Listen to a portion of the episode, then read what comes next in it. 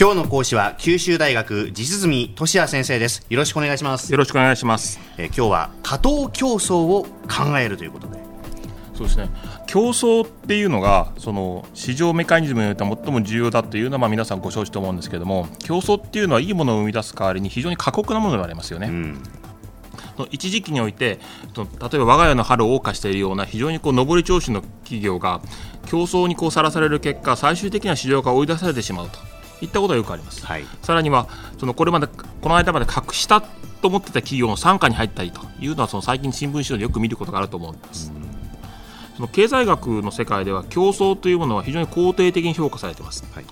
例えば競争を通じて最も効率的な企業が選択されるとか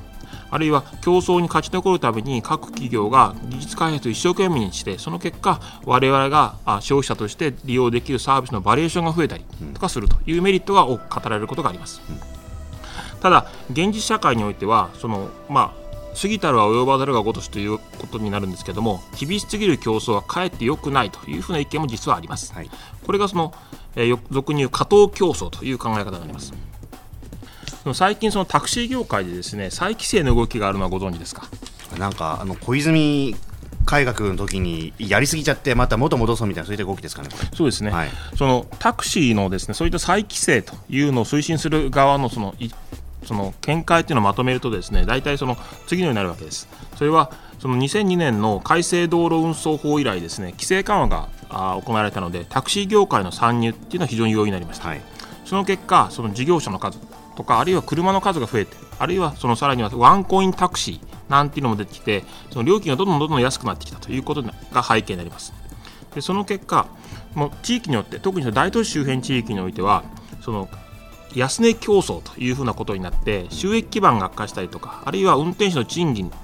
などというその労働条件の悪化という問題が発生しています。でそうすると、そうしたその労働条件が悪化した運転手が提供するようなサービスでは、どうしても安全とか安心面というのが不安になりますので、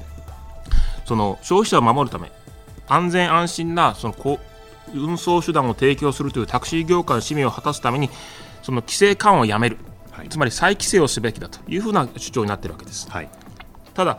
これはですね少しその問題の所在というのがその十分に把握されていないというのが私の考えになります。その安かろう悪かろうといったサービスが蔓延してきたのは競争が激しくなったからそういったものが蔓延してきたというよりも我々利用者がタクシーのサービス品質というものを十分に判断できないという点に問題があるんじゃないかというふうに僕は思います。十分に判断できないそうですそのタクシーに限らずその世の中にあるそのさまざまな商品とかサービスというものはそのそれこそ複数以上の品質とか料金が設定されています。はいで我々は普段そういったものを購入するときに自分の懐具合とそれからどういった品質のサービスが必要かということを考えてそのさまざまなバリエーションの中から最適な選択をしています。でその時に、まあ、選択基準っていろいろあると思うんですけども基本的にはあの品質が高いものは値段も高い、あるいは安いものは、まあ、低品質とかあるいは何らかの理由があるんだなというふうな常識を持って我々は判断していることが多いと思います。はいそういった場合、その普段このくらい値段だなというとものよりも、そのかなり安い値段でその提供されているようなサービスがあった場合に、その我々はその分、その応分の中を払うべきであると。それに対してタクシーを利用する場合っていうのは、さまざ、まなケースがあるんですけども、往々にして我々はその客待ちの列の先頭にいる車とか、あるいはその街角でたまたま出くわした車に乗ることになります。はいその時に我々がそのサービスを利用するために得られる、つまり利用するようとする際に得られる情報っていうのは後部座席の窓に表示してある料金水準とかあるいはどういった会社が提供しているのかというふうな情報だけで、はい。そのサービス特にその運転手さんがどの程度の安全性の高い安心できるようなサービスを提供しているんだろうかといった情報っていうのは我々得られていないというのが安全安全安心の情報って言われるとそうですね確かに。はい。でそのためにそのタクシー業界の競争っていうのはそのまあ価格とか品質とかいろいろあるとした場合にもう価格一本やりで競争していることになります。はい。そのそういった状況を改善する方方法というのは競争をやめるということよりもむしろ正確な品質情報を開示して消費者に対して価格と品質のバランスの中できちんと選択してもらうということを可能にすることだと思います。例えばその先ほどあの安全安心の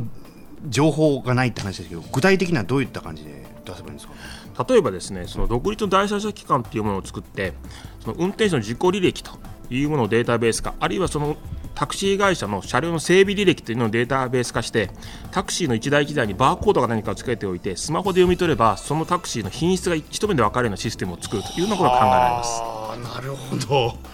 ど。タクシーの品質というものをきちんとあの消費者として理解できるようになればタクシー業界の側からすれば高品質というものが、まあ、それによって少々コストがかかったとしてもそれをきちんと周知できれば消費者が納得のいく普通よりもより高い料金水準を設定することができます。で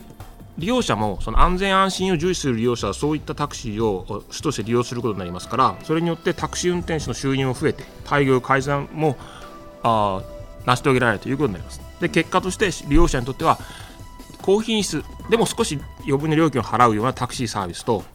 まあ、あ安い、でもちょっと安全面が、まあ、不安というかそ、それほどでもないなというサービスといった選択肢が増えるということになります。うん、その世の中のそのあらゆるその、えー、問題というものを、まあ、あらゆると言い過ぎですけども、その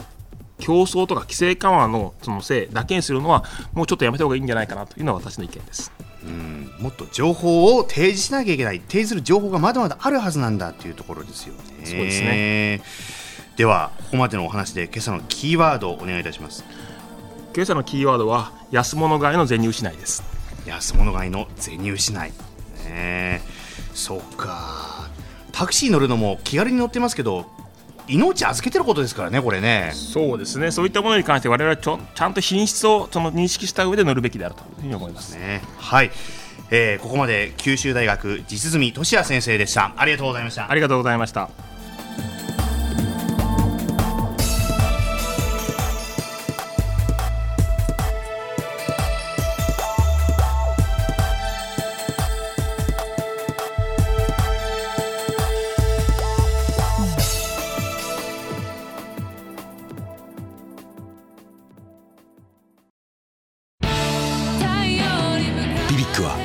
州で生まれ